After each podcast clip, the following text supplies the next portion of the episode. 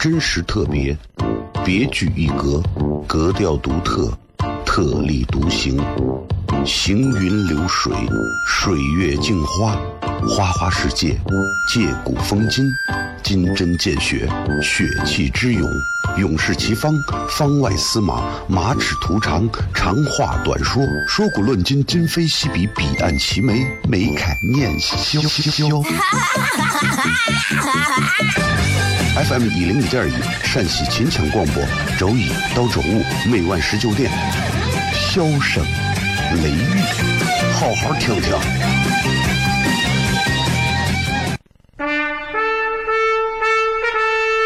我爸爸对我说：“一个成熟的人，永远都会清楚自己想要什么，可以独立思考，从不随波逐流，为了心中所爱，敢和这世界抗争。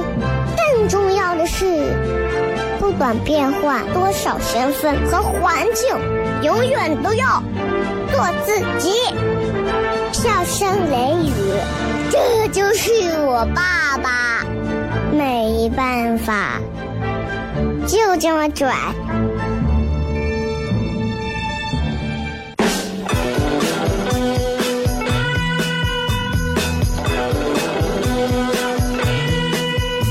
She's all you'd ever want. She's the kind I'd like to flaunt and take to dinner. But she always knows her place. She's got style, she's got grace. She's a winner. She's a 人家一睡起来就觉得嗯声音不对，然后一睡起来嗓子就直接哑掉，我也不知道是啥原因啊。最近这段时间用嗓过度，演出啊连续都是六六十分钟往上啊，然后。所以就最近想休息一下，把嗓子调整一下啊。这个你你听这个嗓子啊，放歌吧。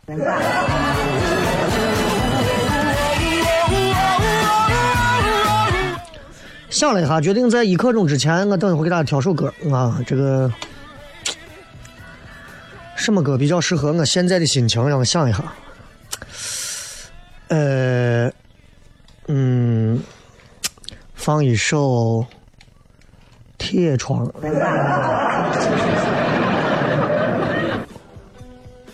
哎，放一首这。等一会儿在一刻钟之前的时候，我会挑三分钟放一首歌啊，所以咱们先聊一会儿。今天我们微博的这个互动话题是这样的啊，说一下，呃，一句话说一说你觉得做人啊最难的是啥？说具体一点啊，你比方说，我觉得呃，每天都要早起，对吧？你比方说，嗯，每天都要装，对吧？你比方说，永远不会那么顺心顺意。希望听到大家对于做人的看法。很多人经常在聊说：“哎呀，做人，做人，做人难。做人为什么难？”昨晚万圣节，我发了一条微博，我说，其实跟扮鬼相比，做人才难。昨天好像是什么万圣节嘛，对吧？很多人啊都啊画的各种妖魔鬼怪的样子。其实你你们都不用化妆，你们本色演就好了，对不对？这不用化，真的不用化。那女娃你们把妆卸了。啊，而且挺好玩的是，你看我娃他们幼儿园，啊，让幼儿园的娃们一个一个的弄得跟万圣节的打扮。呃，我能接受的是让娃们换一种方式去玩儿，我不太能接受的是，嗯，就是就是，其实我觉得就还好啊，就不会像很多幼儿园可能是不会让娃们去接触万圣节，会觉得这是什么西方文化如何如何的。我觉得文化这个东西不分东方西方，只要是好的、有益处的、对人有帮助的，那就对。我最受不了的就是在任何时候就是一说啊，不要刻意的去强调西方文化、什么东方文化或者咋咋咋咋咋咋，我文化也有好的呀。我们这些美术学院的、音乐学院的，你以为学的全都是中国的吗？那有很多呀，来自于欧洲的呀，来自于国外的呀。我们不学这一方面的文化，那是断代的。历史我们能不学国外的文化吗？不可能啊！世界史啊，近现代史啊，对吧？都离不开国外啊。你说这些文化都是西方的，都不学。同样，万圣节这个节日，对吧？怎么从西方来的啊？这为什么会有一个叫万圣节？这个万圣节为什么是这个样子？为什么大家都要打扮成啊鬼怪的样子？啊，我玩魔兽世界玩了这么多年，每年万圣节的时候，各种新手村都会有这个不给糖就捣乱的这样的一个活动。为什么？为什么会有这样的仪式？什么意思？我觉得其实可以让孩子们感受一下。只不过就是你知道，中国的很多幼儿园呀，或者是学校，就会把一些本来简单的事情弄复杂、弄坏，对吧？一帮娃们啊，我真的，我到麦德龙啊，我到外头那买万圣节东西地方，全是大人拿个手机对着菜单，两个面具，一个南瓜灯，一个，唉，真的。现在人很多就是那种生活状态都不是太那啥，你知道吧？早上起来丧气连天的，工作上也是磨蹭发呲发蔫儿的，一到晚上鬼话连篇的，半夜哎我不睡我休仙儿，真的啊！所以我想给大家讲，就是今天我发了一条微信公众号的文章，我叫十一月的絮絮叨叨啊，就是十一月了嘛，再过个二十多天又到我的生日。啊，这这这这这有点害怕，这太快了。这一年我都不记得干了啥事了，但是这一年好像干了很多事，挺好的，挺好的。嗯，想给大家讲的就是，呃，在这个世界上，你不要太依赖别人，因为就算是你的影子，在黑暗当中也会离开你。好吧，所以接下来的时间送各位一首歌，让我稍微调整一下嗓子，喝两口水。不要说这会儿是重播，不是重播啊！咱们稍微听一段歌，这个歌啊，我跟你说特别好听，回忆起了我曾经的八零年代最美好的一段时光啊，送给大家。你一听前奏，你就会觉得，你一听前奏，你就觉得特别的、特别的，你听，这是。大家听一首歌啊，让这位正在主持节目的朋友稍微的。换一下，调整一下嗓音，然后等一会儿开始我们今天的内容。真实特别，别具一格，格调独特，特立独行，行云流水，水月镜花，花花世界，借古风今，金针见血，血气之勇，勇士齐方，方外司马，马齿徒长，长话短说，说古论今，今非昔比，彼岸齐眉，眉开眼笑。FM 一零一点一，陕西秦腔广播，周一到周五每晚十九点，笑声雷雨，好好听听。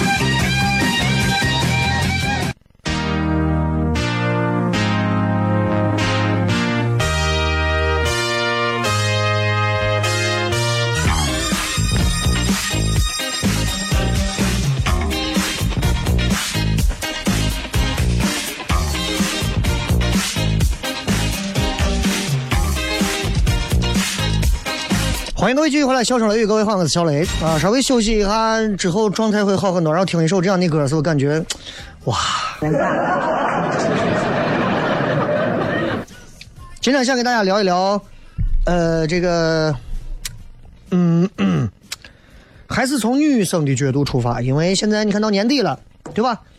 很多的朋友现在应该都知道，单位要开始有各种各样的聚会啊，啥都要开始了。但作为女娃们来讲，女娃们，尤其是那些刚踏上新人场的女娃们，职场上的啊，你想一想，上酒桌难受不？很难受。酒桌是中国非常特别的一种江湖文化。你知道，在中国，很多事儿啊是在酒桌上谈，但是我们也知道。很多很多最愚昧的陋习，都在酒桌上。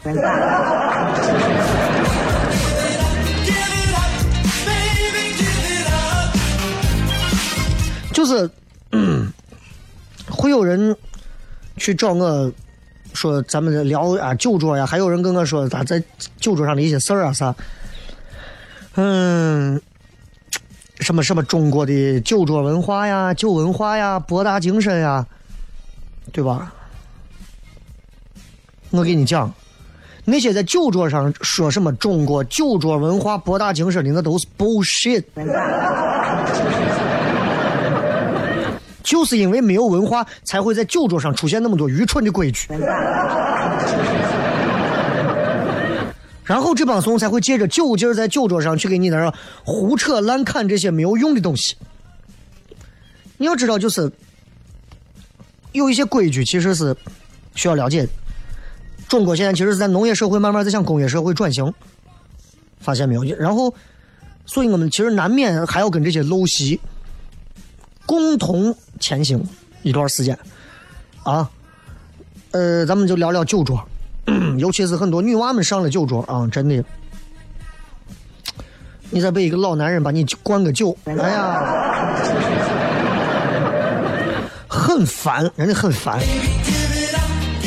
一般来说，就这个桌子啊，就是圆圆酒桌，一般十到十二人的这种包厢里的圆桌，啊，这叫圆酒桌。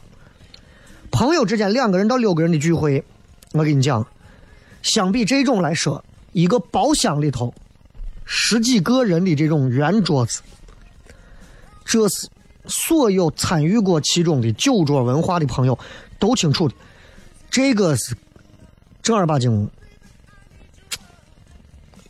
就是凶险。首先，我跟你讲，一个包间一个大圆桌子，它是一种政治场的表现，它是一种权力场的表现。然后，你知道，在这样的圆桌子里，圆酒桌的面前，你们现在肯定有很多人在去呃吃席的路上，啊，不是吃席，呃。就是参加一些酒局的路上，你们回想或者你们回想啊，你们参与过的一个圆桌子，你会发现男性在这样一个圆桌子里，他会遵循自己的等级制度。你是大领导，你绝对不会往最中间坐，啊，你绝对要跟对面宴请的那个大领导，对吧？你一定要让人家坐主座，然后你坐侧座。但是如果今天是你们单位内部的聚会，你是大领导。你都不用让，所有人会把那个位置给你空下。你说怪不怪？你说怪不怪？就跟你看那个佟湘玉，这是掌柜的位置。而且我要替很多女人们在酒桌上讲一句话，就是不得不很悲哀的、很很残酷、很现实的讲，在一个大圆桌。十人以上的这样的一个酒聚会当中，女性会被默认为酒桌上的花瓶的存在。你们想，对吧？可能就说，哎，那不是吧，对吧？那有的我们这男同志还不错啊，还照顾人啊啥，那你要珍惜。给你们简单讲啊，就是嗯，在酒桌上。女娃们想要保命，呃，一定要学会有一些生存技巧，也就是我们常说的酒桌智慧，你要有。一个瓜怂女娃上酒桌，我跟你说，一圈下来你已经倒了。啊，遇到一些好的领导，领导会让你直接，对吧？就让你哎，叫叫朋友陪着回吧，或者是让。司机送回去，这算是好领导。哈一点领导就把你直接带走了。哎，就是这，就我见识过的，真真的是这种，就是媒体圈里头的。我身边我女娃就有那种一帮子，哪个频道的，哪个台的，哪个领导是来实习生，领导叫喝酒不喝，不喝你不喝你来台里干啥？就这原话。所以我告诉你，哪个圈子里都有垃圾。真的。所以不要看一个个的，今天拿着这个奖章，明天拿着那个东西。我告诉你，这些东西的背后，你看不出来的人性，哪个圈子都有垃圾。我就是那句话。所以我想给很多女娃们讲，你们要学会明哲保身，在酒桌上，啊，尤其是你像很多一些酒桌文化比较粗鲁、比较原始的地方，比较落后的地方，那敬酒真的是，你看朋友们一块儿的，哎，能喝就喝，喝不了也不劝，不劝酒，我就喜欢这样的人。不劝酒，不劝酒，我还想跟你喝；劝酒，我弄死你。所以，女娃们，你们要听好今天这期节目啊！首先，我想跟你们讲，就是如果你们单位要叫你去酒桌上喝酒，或者你要主动去也好，还是被动也好，反正 首先要先明白自己的资本。我能喝，我这个女娃能喝十斤，那你随便。你把所有桌上的男人全部干倒之后，站在他们的尸体上，然后大叫：“再来啊！” 但问题是你把所有人喝倒以后，再不会有人跟你喝酒了，你可能就会被单位开掉。怪物，对不对？你要明白的是，首先自己几斤几两，然后我今天来到底是干啥？要啥东西？我到底来干啥来了？领导让我来陪酒，对吧？这是个社交场合。他这是一个寻求帮助的场合，我是要信息还是要帮助？那我今天来喝酒，是为了我的亲人家人，为了我的单位，还是为我自己？那我想要求帮助的人会跟我要啥呢？要钱、合作关系，还是其他？还是我？那我愿意付啥？付钱，给他机会，他是把我就给了？要想清楚，我跟他之间我们的利益差别有什么？我能用什么来补清楚差价？这些问题你要想清楚。想不清楚前，不要轻易上酒桌。不管是对方是要钱还是要人，你要按照年龄、身高、体重、颜值、衣着得当程度给自己打分归类。那有人会觉得你这不是把女性？鼓励女性物化自己嘛，对不对？不对不对，我跟你讲，在酒桌上，我为啥不劝男的？男的活该，对吧？我就说女人，就是当一个女性可以把自己归类之后，你可以提早的判断出你在酒桌上会得到什么样的对待，还有及早的准备会有什么样的应对和效果，那样会更好，对吧？为啥很多人说爱喝酒？酒精吸引人啊，酒精能让人兴奋啊，对吧？平时不好说的话、羞于说的话，喝点酒都说了。被酒精一刺激，视觉上的刺激也会放大，身材也会显得变得好。所以说，如果你说我是我今天就很多那种文文艺圈啊、娱乐圈啊，那年轻小女娃刚入行的啊，今天听说约个大导演。那真的是轰轰的往上扑，这真的不是开玩笑啊！所以，如果有的这是只是你是要全力一搏，你准备为自己你要赌上一切，这个事儿上你谁都没有资格道德审判，你还愿意，对吧？那你就你真的是为了赌上一切，你可以穿的刺激一点，谁也不能把你咋，但是你不能穿的有伤风化，对吧？但是你如果为了公司的事情，对吧？你穿的过于性感暴露，撩人，那你容易吃亏，啊，容易吃亏。所以我跟你讲，最好是去性别化的装扮，不要那么的露大腿啊、露胸啊那种，尽量就是蓝白灰，啊，不要带那么多，就性冷淡风，穿的比较让人一看见你就想开会。对吧？就不是想喝酒的。你说你去了，人家领导主动给你拉拉扯扯，要跟你喝酒，你还说领导你放尊重一点，那你穿个迷你小短裙是几个意思？所以我想给很多女娃们讲，衣着其实可以很明白的告诉酒酒桌上那些有权的人，男人啊，你愿意为自己的需求付出多少，他们能读得懂。这一点上真的不是在物化女性。这是在提前告诉你们要做好一些准备工作，尤其给那些职场小白，一定要记清楚。如果说我就是来上班的，我不是来那啥，我就想把这个场合应付完，那么就不要在你的服饰上、言行举止上暴露过多的女性特征的一些东西，尽可能的能掩盖就掩盖，妆都不要化的那么，就是就就不要化脂粉，正常妆。啊，正常妆的性冷淡妆，你知道吧？不要画的跟白的跟僵尸跟死人一样，不行。啊，咱们回过来再来讲一讲心理上以及酒桌上的其他问题。咱们回来之后继续笑声雷雨。真实特别，别具一格，格调独特，特立独行，行云流水，水月镜花，花花世界，借古风今。金针见血，血气之勇，勇士齐方，方外司马，马齿图长，长话短说，说古论今，今非昔比，彼岸齐眉，眉开眼笑。FM 一零一点一，陕西秦腔广播，周一到周五每晚十九点，笑声雷雨，好好听听。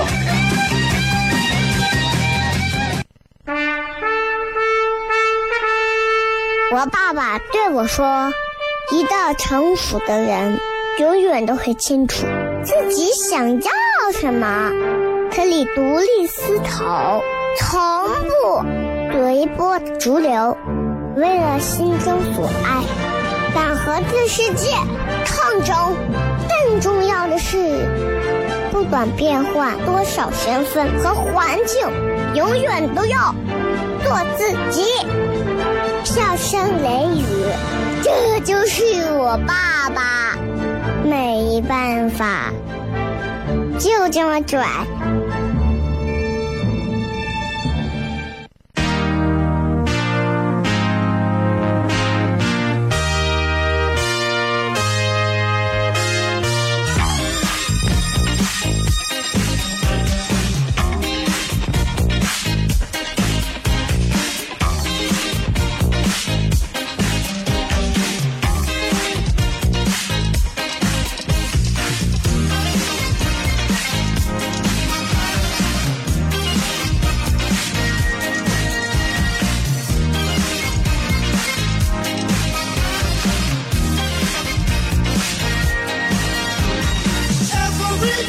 欢迎各位继续回来，笑声雷雨，各位好，我是小雷。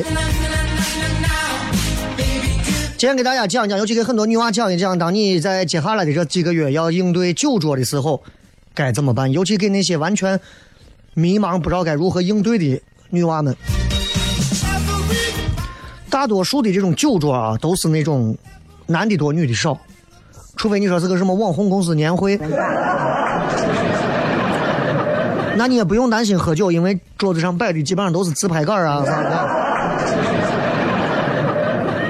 那么你如果在一个酒桌上，女娃少，男的多，你首先要对自己啊，你的外形打几分儿，决定了其实你在这个酒桌当中受到的关注，不管是明里还是暗里的关注的这个关注度，根据关注度的高低。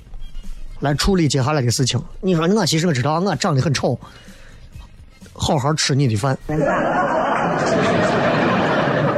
如果你那种确实是长一个很漂亮的啊，我跟林志玲差不多吧，那你你你要琢磨好，一定会有男人以各种理由来找你喝酒。这就是现实。当然，如果你有两个以上的女娃，对吧？那你穿的比较性冷淡的，人家穿的很性感的。多半他们都会找那个，但是那个如果丑的看不成，而你长得美若天仙，他们还会来找你。但那个身材很好，你身材一般，还会有一些人去找他。啊！你们这么想一想，有时候发现我们男人是不是挺挺不是东西的？哎，真的。所以很多人判断标准在酒桌上会变得很简单，就是谁更大方。小雷在酒桌上频频举杯，频频喝酒，大方。我呢，不举杯不喝酒，这人不行。对吧？那像那种啊，长得身材好呀，该瘦地方瘦，该有肉的地方有肉，颜值也在线的女娃，你要做好在酒桌上你都不不不安生的准备。即便你打扮的很低调，明白吧？那如果你是酒桌上唯一的女娃，你做好所有的准备，一定会被当花瓶，一定会被成为调侃挑逗的对象。我跟你说，十个人如果九个男一个女，你知道这叫啥？这叫九路合围，你明白吧？所以参加这种局，你必须要动脑子，不要随便受人挑衅。比方说你姓王，小王，你是不是得敬人家马局长一杯？马局长啊，多照顾你的啊！我们单位就你一个女娃，人家都光照顾你，你是不是得敬一杯？一个人说出这种不要脸的话，你怎么办？行吧，那我敬一杯，那你就完了，对吧？你就是一个活的瓜怂的芭比娃娃，活活让人家。所以你一定要分清酒桌上的状况，敌友谁是我的敌，谁是我的友。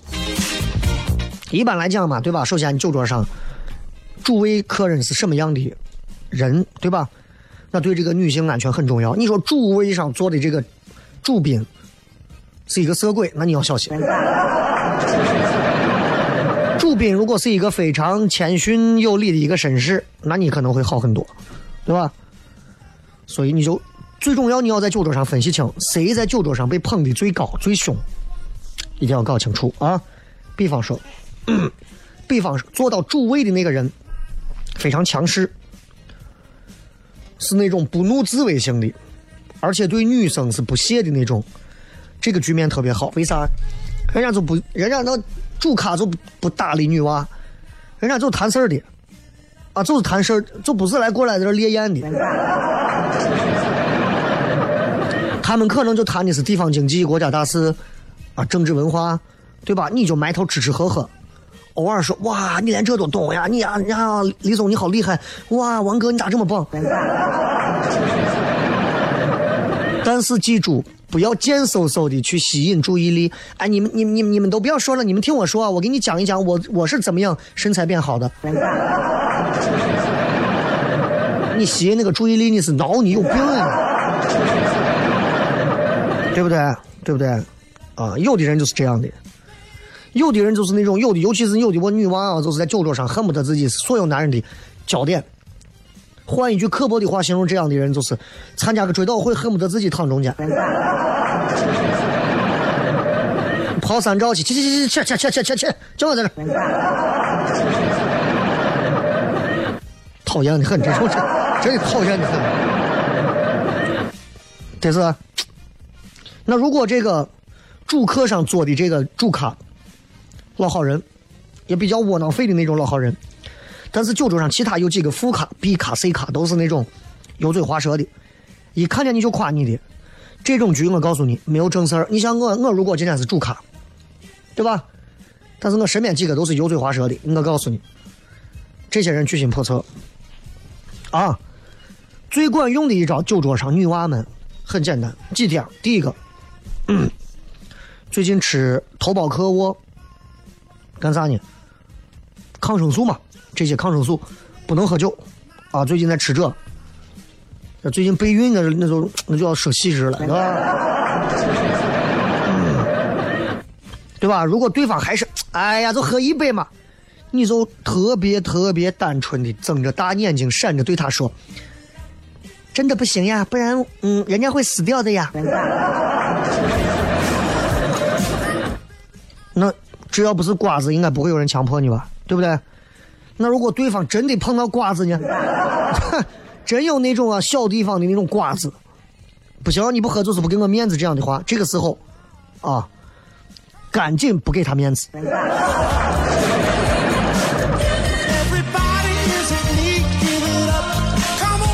就我之前碰到过有个女娃，就是那种酒桌上啊，有个有个生意局，有个男的非要她喝一口白酒。你知道啥叫喝一口白酒是啥意思吗？这这个我们号称为 the door of hell，地狱之门。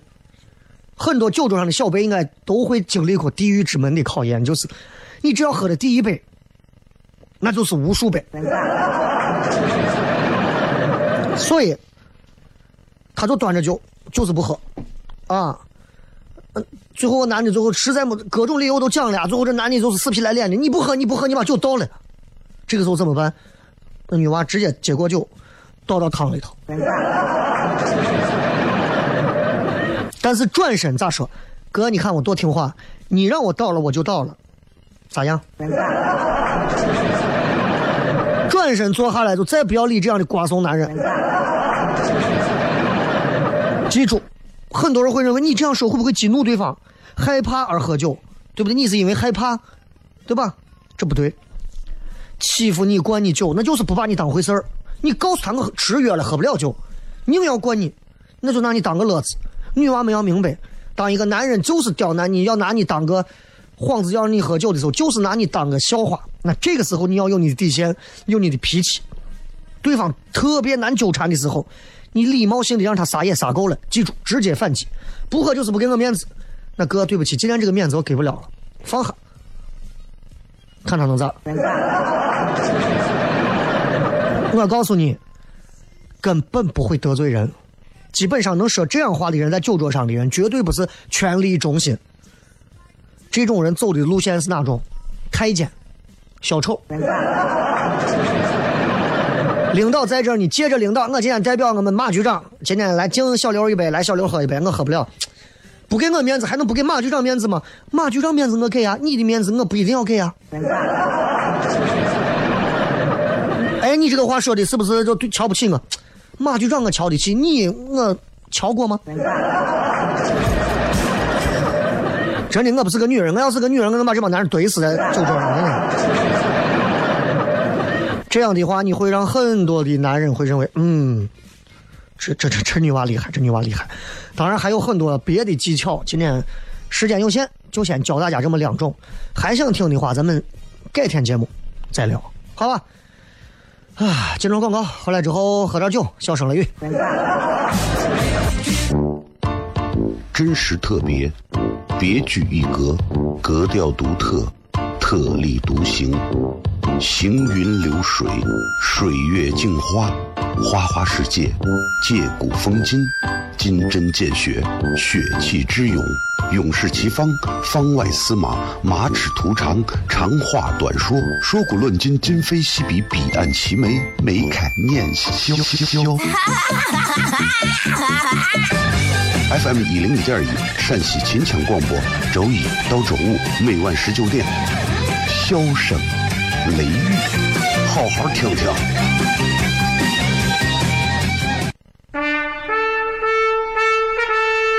我爸爸对我说：“一个成熟的人，永远都会清楚自己想要什么，可以独立思考，从不随波逐流，为了心中所爱，敢和这世界抗争。更重要的是，不管变换多少身份和环境，永远都要做自己。”笑声雷雨，这就是我爸爸，没办法，就这么拽。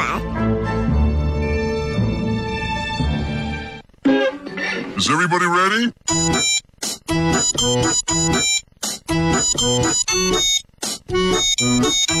Hello, honey, you look so sunny. Without your feeling, I fade away. Honey, so sweet and sunny. My heart is aching. I beg you stay. oh, oh, oh, I love you so. 继续回来，笑声雷雨来看一看各位发来的一些有趣留言。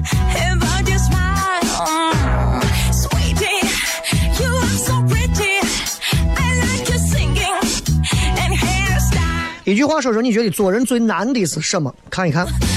超级玛丽说：“我做我自己的事情，关其他人什么事？为什么要窃窃私语嗯，的确，话是这么讲，但是有些时候别人比如说聊，哎，听医生说我有痔疮，哎，也不能那么大声吧，对不对？Mercy 说：“减肥吧，没有什么比这更难的了。”其实我不太懂啊，为什么要减肥啊？就是，呃，很多你如果说我现在已经胖到我一米五，但是我四百斤，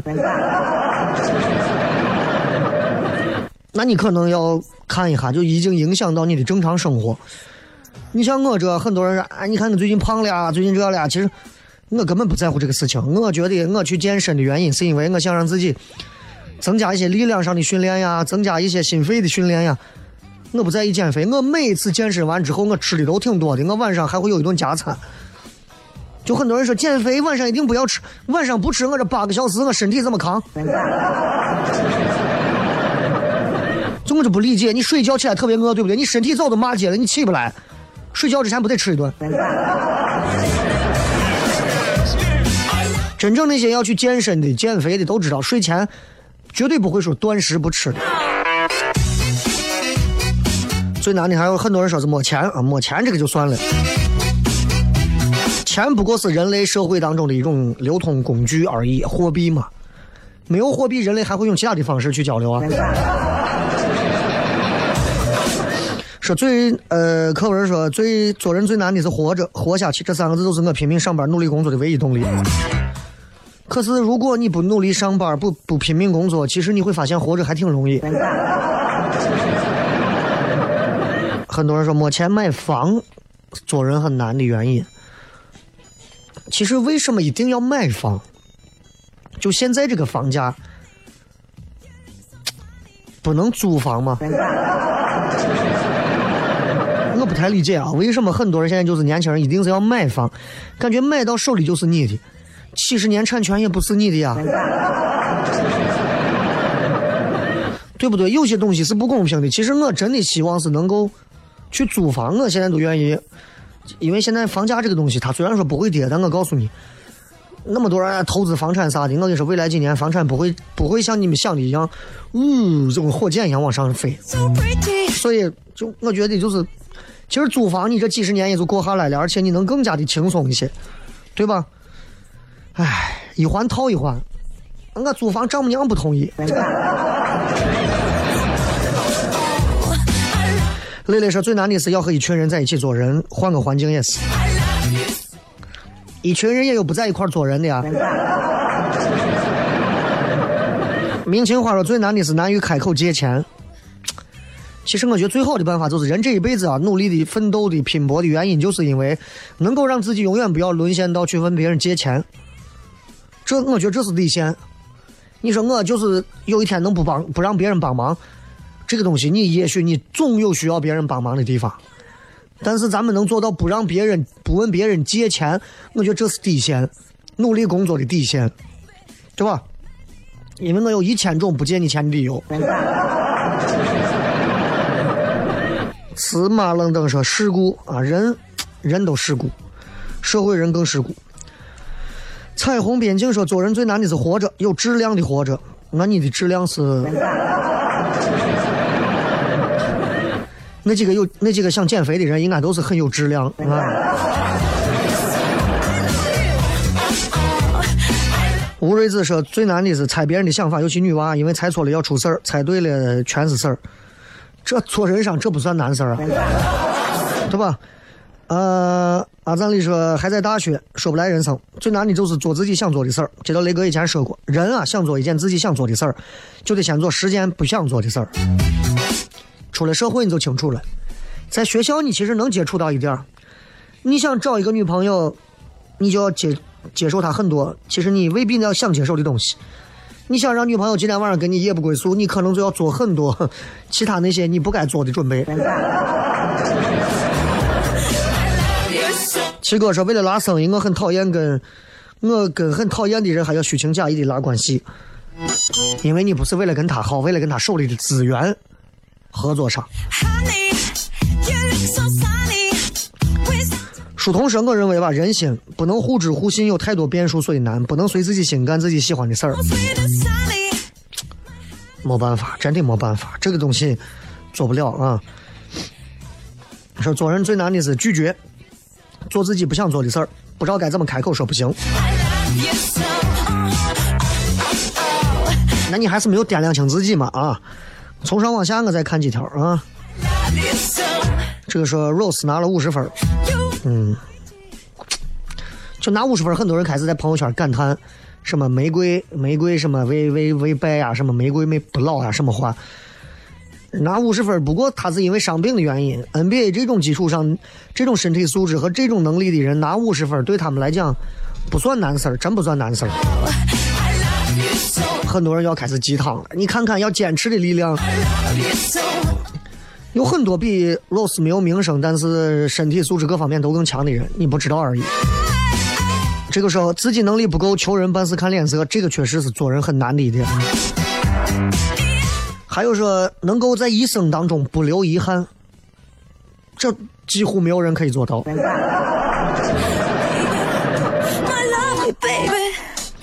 这个说这个说，嗯，做一个对自己诚实的人，我还做不到，我我也经常骗自己，你丑你丑你丑，做不到。呃，还有说放手的啊，最难的是放手，有啥难的？躺着都放手了，是吧？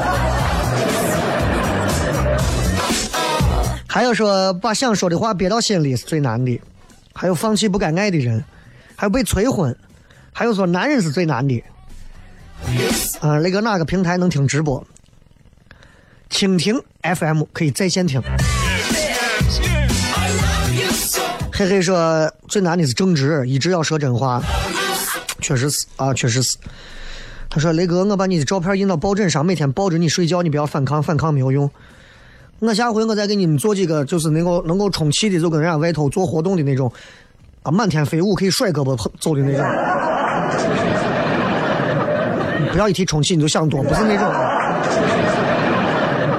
这样的话，你们在写字干啥的时候，我在旁边给你们迎风飞舞啊。这得是也挺好啊。好吧，最后时间送大家一首好听的歌曲，结束今天的节目，一首非常棒的《月光》，送给所有的朋友，希望你们开心，拜拜。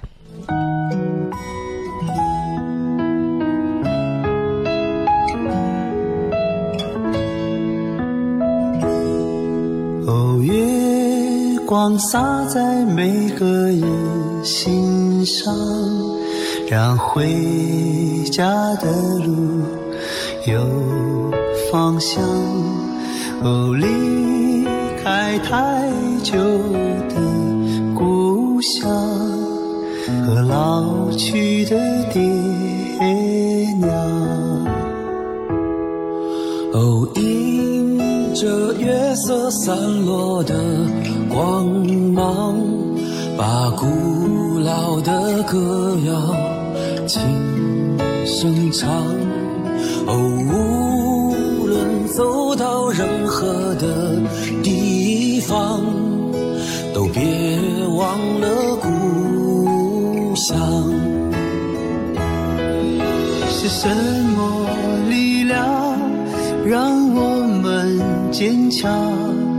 是什么离去让我们悲伤？